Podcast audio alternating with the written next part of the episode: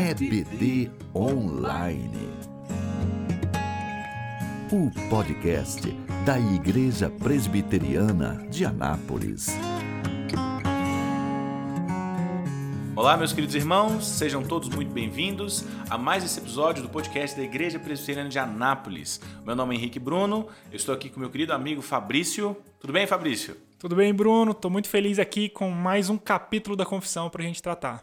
Bênção de Deus. E no dia de hoje nós estudaremos o capítulo 22 dos juramentos legais e dos votos. Você é nosso convidado, sinta-se à vontade, pega um cafezinho que hoje a palavra vai ser 10. Bom, vamos lá para o primeiro parágrafo desse capítulo da confissão que diz o seguinte: O juramento, quando lícito, é uma parte do culto religioso em que o crente, em ocasiões próprias e com toda a solenidade, chama a Deus por testemunha do que assevera ou promete. Pelo juramento, ele invoca a Deus a fim de ser julgado por ele, segundo a verdade ou falsidade do que jura. A gente tem algumas referências, como lá em Deuteronômio, capítulo 10, versículo 20, que diz o seguinte: Ao Senhor teu Deus temerás, a ele servirás, a ele te chegarás e pelo seu nome jurarás. E lá em 2 Coríntios, capítulo 1, versículo 23, eu, porém, por minha vida, tomo a Deus por testemunha de que, para vos poupar, não tornei ainda a Corinto. Esse capítulo da confissão de fé é um capítulo muito interessante, né? Porque assim, existe uma grande confusão dentro da igreja evangélica a respeito de votos e juramentos, a gente escuta muitas coisas a respeito desse assunto, e quando a gente se depara com um texto igual esse de Deuteronômio, a gente vê explicitamente o texto dizendo é ao Senhor teu Deus, pelo nome do Senhor teu Deus jurarás, a gente começa a entrar em parafuso. Mas como é que funciona esse negócio? Parece que o Senhor Jesus tinha dito que seja o seu dizer sim, sim, não, não, o que passa disso é coisa do diabo, e agora a gente encontra esse outro texto. Será que a Bíblia está em contradição, Fabrício? Como é que é esse negócio? Bom, o primeiro ponto aqui importante para a gente falar é justamente esse, né? É provável que muitas pessoas, muitos cristãos, mesmo aqueles que cresceram em lares cristãos, tenham crescido com aquela concepção de que jurar é pecado, que jurar pelo nome de Deus pior ainda, e fazer voto então pior ainda, não faz parte da prática dos cristãos, né? Principalmente os protestantes. Mas na verdade, isso tanto fez parte do povo de Deus no Antigo Testamento, como a gente percebe Paulo, por exemplo, dizendo e jurando em nome de Deus, e a gente percebe que para nós ainda é possível sim jurar, ainda, a gente ainda pode fazer votos, mas aqui a gente tem uma questão importante. É, o crente, em ocasiões próprias e com toda solenidade, e existe todo um aspecto é, de carga, ou, ou, pelo menos de responsabilidade que se deve ter na hora de fazer um juramento diante de Deus. Para quê? Para você é, asseverar a verdade daquilo. Então imagina só jurar algo que você afirma, mas que não é verdade. Você vai ter consequências disso. Mas nesse primeiro momento, no primeiro parágrafo, a gente tem uma introdução. Sim, você pode jurar, é lícito, em ocasiões apropriadas, no nome de Deus, para asseverar uma verdade a partir de uma afirmação que você está dizendo. E é claro que, como todo bom homem de Deus que se depara com a confissão de fé de Westminster, chega nesse capítulo, a gente precisa também resolver o problema do texto lá que, do Senhor Jesus. Né? Porque de fato existe um texto na palavra de Deus onde o Senhor Jesus diz: olha, vocês não devem jurar nem pelo céu, nem pela terra, seja o seu dizer sim, sim, não, não, passar disso é coisa do diabo. Né? Então nós temos esse texto bíblico e alguém que se deparar com esse texto, de repente ele pode ficar se perguntando: uai, mas como é que a gente então se depara com essas verdades? Se nós podemos jurar e fazer votos, por que é que o Senhor Jesus disse isso na palavra de Deus? Por que, é que nós encontramos isso na Bíblia? Bom, a resposta para essa pergunta tem muito a ver com o contexto onde ela aparece, com os textos imediatos ali de onde ela está inserida. Ah, os fariseus, aquela discussão que eles estavam tendo com Jesus, o que eles estavam fazendo ali, na verdade, era o seguinte: eles estavam defendendo a posição de que eles poderiam, que eles eram obrigados a cumprir os juramentos que eles faziam apenas se eles faziam juramentos sob um determinado nome. Então, existiam juramentos que eles não eram assim tão obrigados a cumprir, mas dependendo do nome que eles juravam, eles então eram obrigados a cumprir aquilo que eles falavam. O que o Senhor Jesus está dizendo para eles ali naquela situação é que todo juramento ele tem que ser cumprido. Por quê? Porque o nosso dizer tem que ser sim, sim e não, não. Né? Então, a, a ideia ali que o Senhor Jesus quer passar é de que o nosso dever é cumprir com a nossa palavra. E os juramentos existem, infelizmente, porque os homens mentem. As pessoas elas têm dificuldade em manter a sua palavra e essas situações às vezes se fazem necessárias.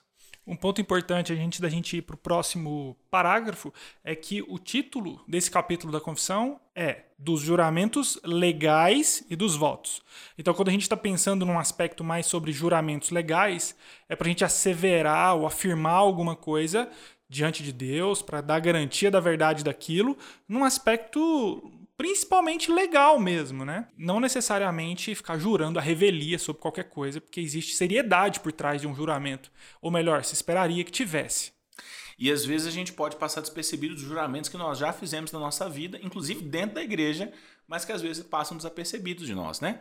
Por exemplo, o capítulo 1, no parágrafo 1, ele diz o seguinte: o juramento, quando é lícito, é uma parte do culto religioso em que o crente, em ocasiões próprias, com toda solenidade, chama a Deus por testemunha daquilo que ele promete. Ora, quando é que a gente já viu isso daqui na nossa vida, meus irmãos? Por exemplo, na nossa profissão de fé. Exatamente. Quando você se batizou, te convido a se lembrar da ocasião. Porventura, o seu pastor não pegou a Constituição da Igreja Presbiteriana do Brasil e leu com você lá todas as perguntinhas que, que lá constam a respeito das, dos nossos comprometimentos? A gente não prometeu diante de Deus e de toda a igreja que nós cremos na palavra de Deus como sendo a verdade infalível e inerrante, que nós nos prometemos estar submissos à autoridade que Deus colocou na igreja enquanto essa autoridade estiver submissa à palavra de Deus. Ora, o que é isso se não um voto que é celebrado publicamente diante de todas as pessoas?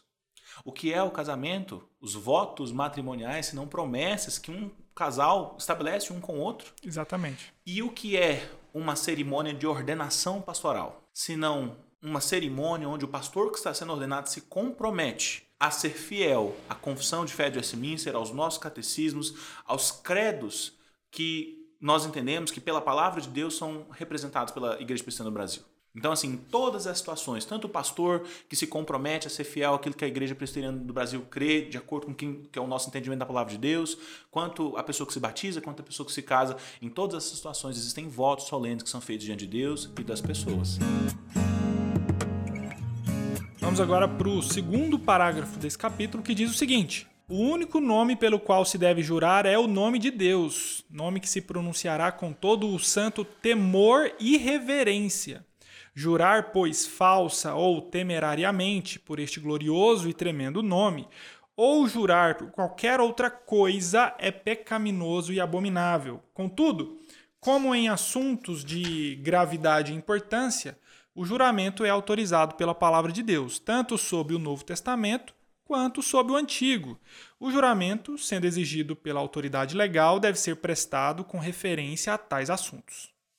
Referência que a gente tem aqui, lá em Êxodo, capítulo 20, versículo 7, diz o seguinte: Não tomarás o nome do Senhor teu Deus em vão, porque o Senhor não terá por inocente o que tomar o seu nome em vão.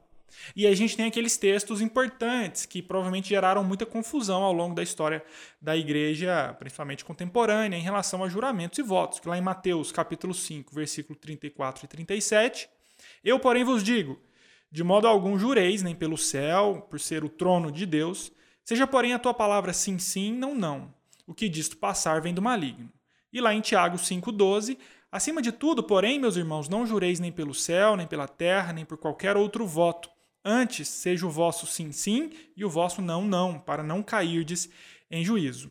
E a gente tem um texto lá em Esdras, capítulo 10, versículo 5, que diz o seguinte: Então Esdras se levantou e ajuramentou os principais sacerdotes, os levitas e a todo Israel, de quem falariam segundo esta palavra. E eles juraram. Ok, então mais uma vez nós encontramos aqui nesses versículos que nós acabamos de ler aquela dualidade entre, por um lado, nós encontrarmos textos de pessoas nos orientando a, a manter o nosso dizer sim, sim, não, não, e, e, sermos coerentes com tudo aquilo que a gente fala, mas por outro lado, por exemplo, no caso de Esdras, a gente tem a, o, as pessoas sendo juramentadas ali e, e as pessoas promovendo um juramento público, né? Então essas duas realidades estão representadas. Eu não entendo que existe divergência nem contradição entre elas, porque elas são realidades que se complementam. Por um lado, de fato, o Senhor Jesus tem toda a razão. Ele diz, olha, seja o seu dizer, se ensina ou não. Tiago também fala isso. A gente tem que ter fa falar a verdade, ser coerente com aquilo que a gente fala sempre. Nós não deveríamos precisar de julgamento e nem vamos precisar quando chegar a vida eterna. Mas por outro, como o texto da confissão diz, e é o caso de Esdras também, de tantas outras situações, em assuntos de gravidade e importância, o juramento é autorizado pela palavra de Deus, justamente pela nossa característica de, de, de queda, de sermos seres caídos. E no Antigo Testamento e no Novo, e, sendo exigido, ele deve ser prestado com a referência a esses assuntos, com toda reverência, né? Exatamente. Eu acho que o ponto desse parágrafo é, primeiro, esse juramento aqui, como no primeiro, na primeira oração aqui a gente já tem, o único nome pelo qual se deve jurar é o nome de Deus. Esse é o ponto. E isso daqui vem lá do Antigo Testamento. Isso explica muito a questão por que Jesus fala sobre falso testemunho, sobre a, a, seriedade que o cristão deve ter no que ele fala, sendo a verdade sim, sim, o que ele diz que não é não. Por quê? Porque no final das contas, se alguém é, afirma algo, se alguém diz algo, ele deveria estar dizendo a verdade. E no caso do cristão, ele sempre deveria estar dizendo a verdade e não precisaria utilizar como um pretexto o juramento em situações que ele considera muito sérias ou muito severas, no qual ele chega ao ponto e fala assim: olha, pelo nome de Deus eu posso dizer que isso é a verdade. Na prática ou na vida cristã, a gente não precisaria fazer distinção entre situações né, muito severas ou muito sérias, complexas, em que você precisa jurar que aquilo é a verdade diante, por exemplo, da justiça ou qualquer outro meio, diante de outras pessoas, a ponto de precisar falar que aquilo é verdade diante de Deus. Não. Quando eu estou conversando aqui com qualquer pessoa, em qualquer circunstância, em qualquer meio, eu deveria estar falando a verdade como se fosse um juramento diante de Deus. É, o ponto central daquele texto de Jesus, e aí Tiago repete isso depois, é basicamente esse. Sempre fale a verdade. Quando você disser que algo é assim, que assim seja. Quando você disser que algo não é daquele jeito, que não seja daquele jeito. Que sejam afirmações próprias. Mas o ponto aqui é com temor, com reverência. Até porque nós dizemos isso diante de Deus, pelo nome de Deus, e o nome de Deus é algo sério. A gente deve sim prestar reverência e estar tá atento com aquilo que a gente fala, porque a gente vai prestar conta sim diante de Deus. Lutero tem um texto maravilhoso que ele escreve sobre o Pai Nosso, a oração do Pai Nosso, e ele faz um comentário onde ele diz o seguinte: O que quer que o Senhor quer dizer quando ele diz santificado seja o seu nome? Essa é a discussão que ele abre no texto que ele escreve. O que é que nós estamos pedindo a Deus quando nós oramos o Pai Nosso e dizemos santificado seja o seu nome? E ele diz lá: o nome de Deus já não é santo? Ora, é claro que é santo. Essa é a conclusão que ele chega. Mas o nome de Deus pode ser desonrado a partir da maneira como nós fazemos o uso dele. Por quê? Porque nós carregamos o nome de Deus por onde nós passamos. E é por isso que a palavra de Deus diz em tantas situações que muitas vezes o nome de Deus é blasfemado entre os gentios por causa de determinadas pessoas que se dizem cristãs, mas não agem como se fossem. Então nós carregamos o nome de Deus conosco. E quando nós falamos a verdade, nós honramos o nosso Deus. Então eu queria te desafiar, meu irmão, a nunca, nunca ceder à mentira. Por mais difícil que seja, por mais complicado que pareça, por mais desagradável, e muitas vezes nem é, né, meus irmãos? A gente sabe disso. Às vezes é só para a gente evitar alguma coisinha. Mas nunca fale mentira. Fale a verdade. Use outras palavras para ser mais doce, mas fale a verdade. Ou então fique calado. Mas mentir, meus irmãos, jamais. Isso é terrível, abominável diante de Deus.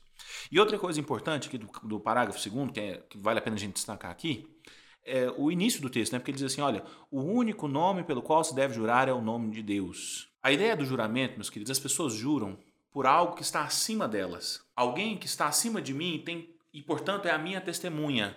É alguém que pode é, verificar se o que eu estou falando é verdade ou não, e portanto me abençoar ou me punir se eu estiver mentindo ou não. Né? Então as pessoas juram por algo que está acima delas. Deus está acima de nós. E essa é a ideia que o, o, o, escritor da confissão queria passar aqui para nós. Né? As pessoas juram pelo nome de Deus porque Deus está acima de nós. Ele tem toda a autoridade, todo o poder, todo o domínio. E tem condições de sondar os nossos corações para testemunhar que o que nós estamos falando diante das pessoas é verdade. Terceiro parágrafo. Quem vai prestar um juramento deve considerar refletidamente a gravidade de ato tão solene e nada afirmar senão do que esteja plenamente persuadido ser a verdade obrigando-se tão somente por aquilo que é justo e bom e que tem como tal e por aquilo que pode estar resolvido a cumprir. É, porém, pecado recusar prestar juramento concernente a qualquer coisa justa e boa que seja exigido pela autoridade legal. Algumas referências, lá em Jeremias 4:2, se jurares pela vida do Senhor em verdade, em juízo e em justiça, então nele serão benditas as nações e nele se glorificarão. Gênesis capítulo 24, versículos 2, 3, 5, 6, 8 e 9, que é um texto onde nós temos um juramento acertado entre Abraão e seu servo, que é o seguinte: Disse Abraão ao seu mais antigo servo da casa, que governava tudo o que possuía: Põe a mão por debaixo da minha coxa, para que eu te faça jurar pelo Senhor, Deus do céu e da terra, que não tomarás esposa para meu filho das filhas dos cananeus, entre os quais habito. Disse-lhe o servo: Talvez não queira a mulher seguir-me para esta terra. Nesse caso, levarei teu filho à terra de onde saíste? Respondeu-lhe Abraão: Cautela, não faças voltar para lá meu filho. Caso a mulher não queira seguir-te, ficarás desobrigado do teu juramento. Entretanto, não levarás para lá meu filho. Com isso, pôs o servo a mão por baixo da coxa de Abraão, seu senhor, e jurou fazer segundo o resolvido. Bom, e a gente ainda tem lá em Êxodo capítulo 22, versículos 7 a 11, uma outra boa história. Se alguém der ao seu próximo dinheiro ou objetos a guardar e isso for furtado àquele que o recebeu, se for achado o ladrão, este pagará o dobro. Se o ladrão não for achado, então o dono da casa será levado perante os juízes a ver se não meteu a mão nos bens do próximo. Em todo negócio frauduloso, seja a respeito de boi, ou de jumento, ou de ovelhas, ou de roupas, ou de qualquer coisa perdida, de que uma das partes diz: Esta é a coisa, a causa de ambas as partes se levará perante os juízes. Aquele a quem os juízes condenarem pagará o dobro ao seu próximo. Se alguém der ao seu próximo a guardar jumento, ou boi, ou ovelha, ou outro animal qualquer, e este morrer, ou ficar aleijado, ou for afugentado, sem que ninguém o veja, então haverá juramento do Senhor entre ambos, de que não meteu a mão nos bens do seu próximo. O dono aceitará o juramento e o outro não fará restituição. Então, queridos, aqui nós temos mais uma vez alguns trechos da palavra de Deus falando sobre o juramento. Nós vemos Abraão que jurou, né, e, e orientou o seu servo a colocar a mão sobre sua coxa e jurar a respeito da esposa de Isaac. Nós temos também um trecho legal lá de Êxodo, onde nós vemos uma, instru uma instrução a respeito de como o juramento deveria acontecer do ponto de vista mais jurídico da coisa. E nós temos um texto muito bem escrito, muito bem elaborado da Confissão de Fé, onde os autores da Confissão de Fé nos instruem a pensar muito bem a respeito daquilo que nós vamos jurar. Porque ele diz no, no, no parágrafo terceiro: quem vai prestar um julgamento deve considerar refletidamente a gravidade de ato tão solene. Em outras palavras, queridos, um voto ao Senhor, um juramento que nós fazemos diante das pessoas, diante de, do público, é uma coisa muito séria. Seria melhor não ter jurado do que jurar e eventualmente fracassar no cumprimento do seu voto. Esse é o alerta que esse capítulo quer passar para nós a seriedade do juramento também, nesse, nesse aspecto que você está falando, ele é importante porque a gente deveria pensar no que a gente está falando. Porque se a gente associar esse conteúdo desse parágrafo com o que a gente acabou de falar sobre o contexto em que Jesus fala sobre falso juramento, essas coisas, a gente percebe que a gente deveria falar então a verdade o tempo todo. Mas existe muita seriedade no falar então. Existe muita seriedade e a gente deve ter muita reverência a Deus porque uma vez que nós nos apresentamos como é, seus servos, né, e Deus como nosso Senhor, nós deveremos, nós deveríamos honrar a Deus com aquilo que fazemos, principalmente com aquilo que falamos, com aquilo que dizemos ser a verdade. É, se não fosse assim, a própria pregação do Evangelho como a verdade em si cairia ali em profundo questionamento, uma vez que não se pode acreditar tanto assim em tudo que os cristãos andam dizendo, por exemplo. Então, assim, é uma perspectiva que traz para a gente a percepção da seriedade que é falar. Porque normalmente, ou quase sempre, nós estamos fazendo afirmações a gente deveria estar falando a verdade. Mas, voltando especificamente ao parágrafo, a gente percebe que sim, a gente deve estar atento àquilo que nós falamos, se aquilo realmente condiz com a verdade, se nós temos certeza do que nós estamos falando, porque se nós não temos, que evitemos então de fazer é, uma fala aqui no contexto de juramento. E se ainda você tiver alguma dúvida, esclareça para que você possa fazer um juramento adequado com aquilo que você se compromete. E é interessante que nesse parágrafo os, os autores da confissão de fé eles parecem estar dando orientações para nós sobre como deve acontecer um juramento. Quais são as regras, quais são as características que um julgamento deve ter. Perceba, por exemplo, como no verso 7, ele diz o seguinte: obrigando-se, né? ou seja, fazendo o voto, você se obriga a cumpri-lo, né? obrigando-se tão somente por aquilo que é justo e bom. Então, o primeiro critério, você vai fazer um voto, que seja um voto justo e bom, um voto não de algo que possa ser pecaminoso, um voto não de algo que possa entristecer ao Senhor, mas um voto daquilo que tem coerência de fato com a vida cristã e com a palavra de Deus. É o primeiro critério de todos. Você não vai, se você não faz promessas, você não vai votos juramentos de coisas que desagradam ou entristecem o Espírito Santo. Primeiro critério. Depois ele diz: e por aquilo que pode e está resolvido a cumprir. Então, o segundo critério é: você está decidido em cumprir aquele voto e você tem condições de cumpri-lo. Então, não basta apenas que seja legítimo, você tem também que ter condições de realizá-lo. Você não deve fazer votos de coisas que não podem ser concluídas. E por último, eu acho que o último verso desse parágrafo que é interessante a gente comentar é porque ele diz o seguinte: É, porém, pecado recusar prestar juramento concernente a qualquer coisa justa e boa, sendo ele exigido pela autoridade legal. Então, em outras palavras, o que ele está dizendo aqui para nós é o seguinte: é pecado nós nos recusarmos a jurar, por exemplo, num contexto de tribunal lá nos Estados Unidos, né? onde as pessoas têm que colocar a mão à Bíblia e jurar que elas vão falar a verdade. A autoridade legal instituída ali está pedindo que elas façam isso, então elas têm que fazer isso. Então, é, é nesse sentido que ele está falando. E da mesma forma também nas nossas igrejas. No sentido assim, olha, você não pode se recusar a, por exemplo, um pastor não pode se recusar a não jurar os nossos símbolos de fé, a nossa confissão, a palavra de Deus na hora que ele vai ser ordenado. Diante de Deus, ele tem que fazer isso, porque é justo e legítimo diante do Senhor. É isso que o autor da confissão está querendo passar para nós. No quarto parágrafo, o texto diz o seguinte: o juramento deve ser prestado conforme o sentido comum e claro das palavras, sem equívoco ou reserva mental. Não pode obrigar a pecar, mas sendo prestado com referência a qualquer coisa não pecaminosa, obriga ao cumprimento, mesmo com prejuízo de quem jura. Não deve ser violado, ainda que feito a hereges ou infiéis. Salmos capítulo 24, versículo 4 diz: O que é limpo de mãos e puro de coração, que não entrega sua alma à falsidade nem jura dolosamente. E Josué 9, 18 a 19, nós temos aqui uma história interessante.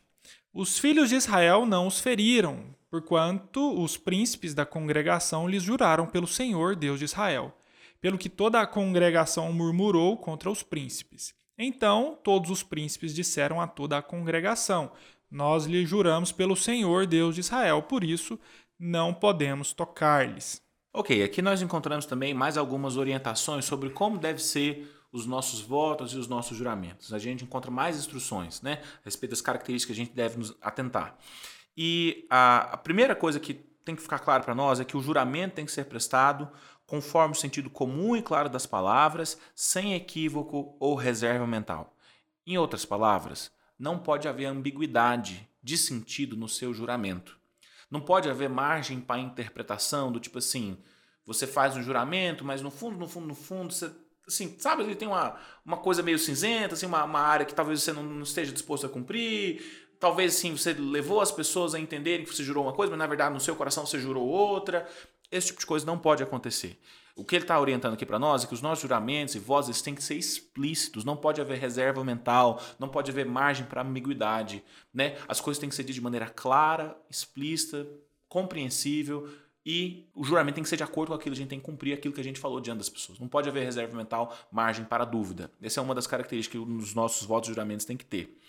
A, a, outra coisa que ele fala é que não pode obrigar a pecar, né? A gente já tinha conversado sobre isso no, no tópico anterior.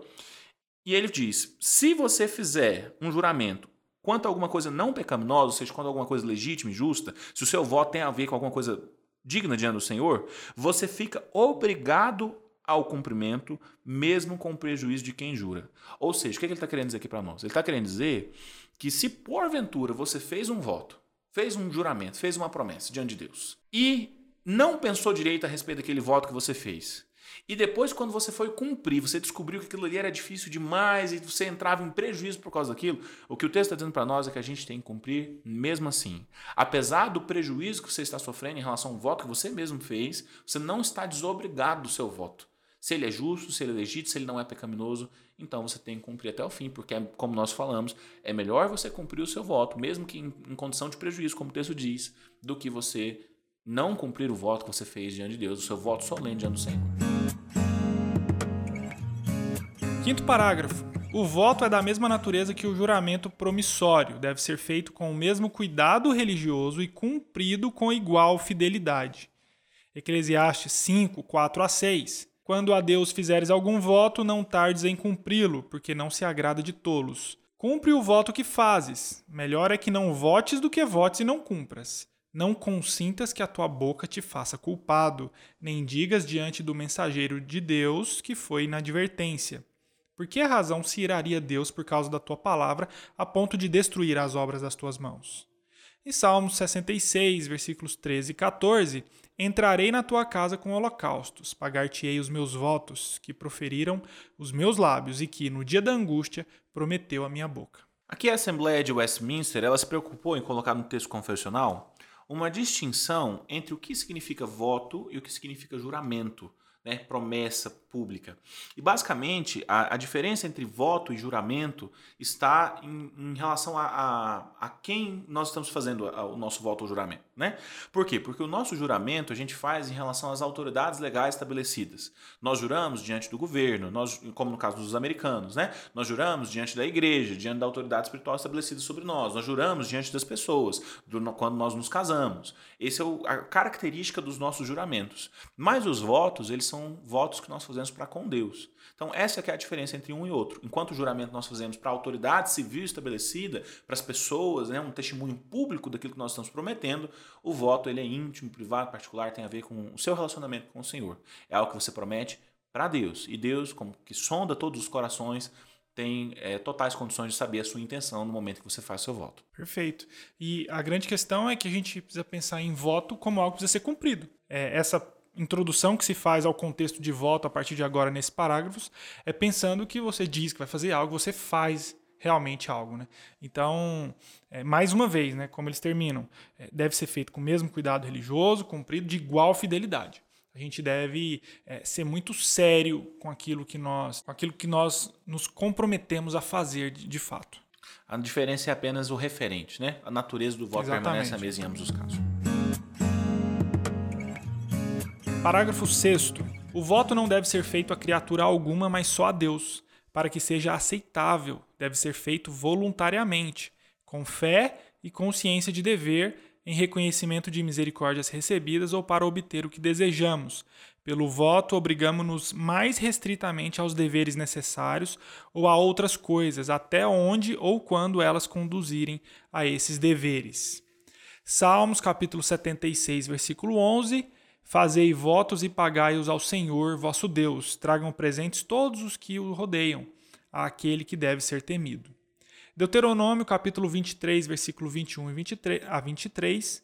Quando fizeres algum voto ao Senhor teu Deus, não tardarás em cumpri-lo, porque o Senhor teu Deus certamente o requererá de ti e em ti haverá pecado. Porém, abstendo-te de fazer o voto, não haverá pecado em ti. O que proferiram os teus lábios, isso guardarás e o farás, porque votaste livremente ao Senhor teu Deus o que falaste com a tua boca. A gente tem ali uma história interessante, que é o voto de Jacó em Gênesis capítulo 28, versículo 20 a 22. Fez também Jacó um voto, dizendo: Se Deus for comigo e me guardar nesta jornada que empreendo, e me der pão para comer e roupa que me vista, de maneira que eu volte em paz para a casa de meu pai, então o Senhor será o meu Deus, e a pedra que erigi por coluna será a casa de Deus, e de tudo quanto me concederes, certamente eu te darei o dízimo. Que nós encontramos mais uma vez a ideia de que os votos eles têm que ser feitos somente ao Senhor, e isso é, é claro, é praticamente autoexplicativo pela própria natureza espiritual do que é um voto. Né? Nós não devemos fazer votos a nenhuma outra pessoa ou criatura que não o nosso próprio Deus.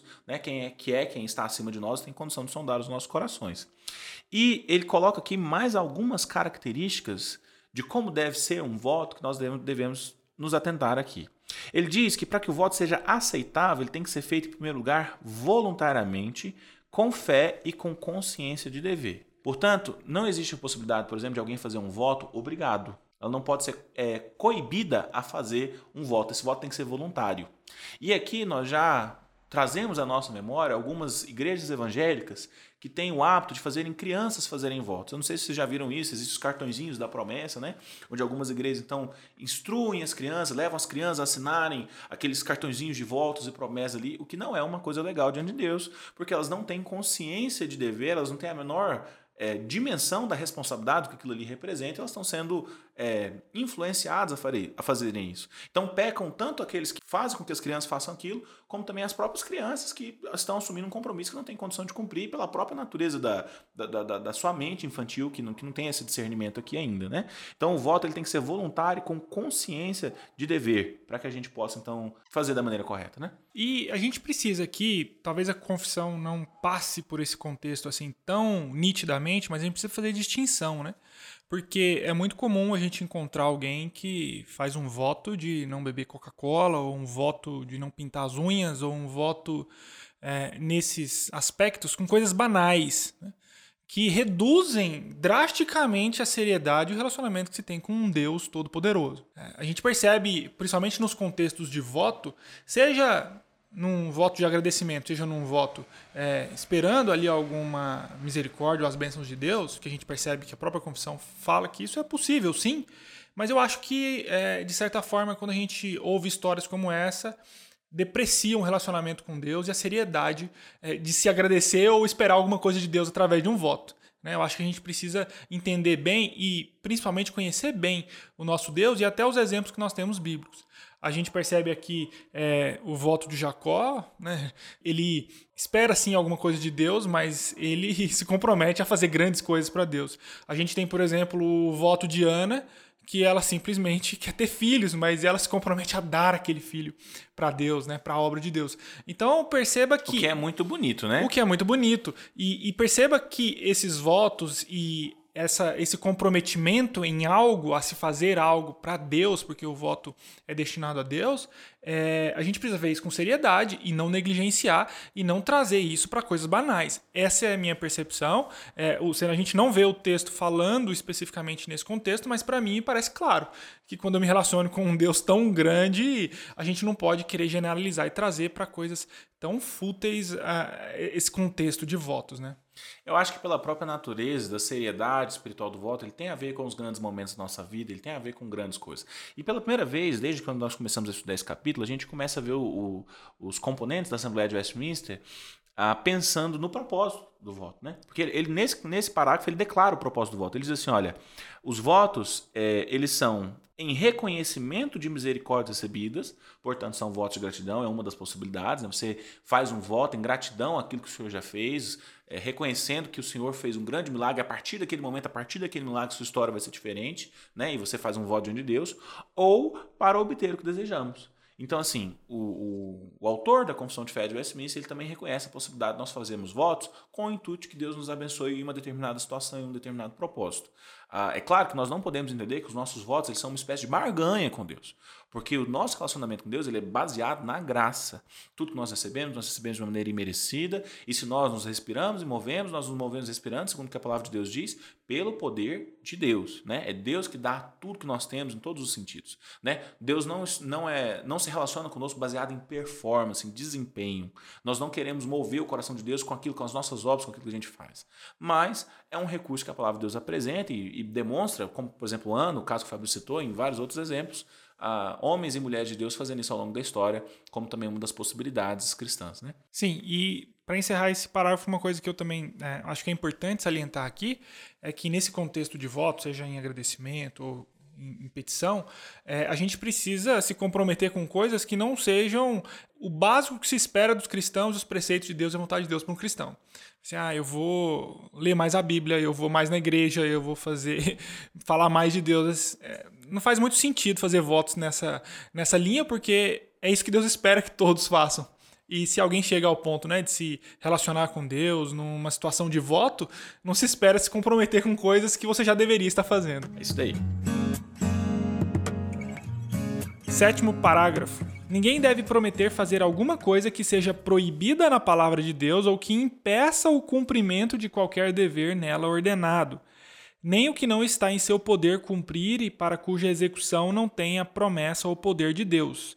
Por isso, os votos monásticos que os papistas fazem de celibato perpétuo, pobreza voluntária e obediência regular, em vez de serem graus de maior perfeição, não passam de laços supersticiosos e iníquos com os quais nenhum cristão deve embaraçar-se. Lá em Marcos capítulo 6, versículo 26, Entristeceu-se profundamente o rei, mas, por causa do juramento e dos que estavam com ele à mesa, não lhe a quis negar. E lá em 1 Pedro 4,2, para que no tempo que vos resta na carne já não vivais de acordo com as paixões dos homens, mas segundo a vontade de Deus. E 1 Coríntios 7, 23, por preço fostes comprados, não vos torneis escravos de homens. É isso daí. Aqui os, os componentes da Assembleia de Westminster, quando escreveram isso daqui, eles estavam pensando, principalmente no contexto da época que envolvia o catolicismo. Né? Os três votos que eles apresentam aqui no texto são os votos que nós chamamos na teologia de votos franciscanos. ah, não sei se o querido irmão que está ouvindo, nos ouvindo aqui hoje já viu, mas se você vê um franciscano andando na rua, você vai ver que ele anda com um cordão amarrado na cintura que tem três nós, né? E alguns usam um tal, né, que é uma espécie de cruz franciscana, que é um T no pescoço, e esse cordão que eles andam no pescoço também tem três nós. Cada nó representa uma das virtudes franciscanas que ele, que ele é, estabelece como voto no momento em que ele se torna membro da ordem.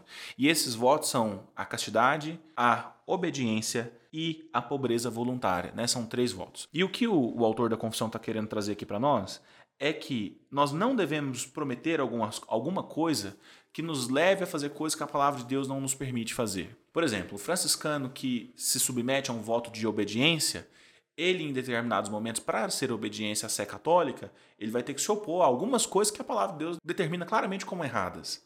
Então ele, ele está induzido ao erro pelo próprio voto que ele se comprometeu.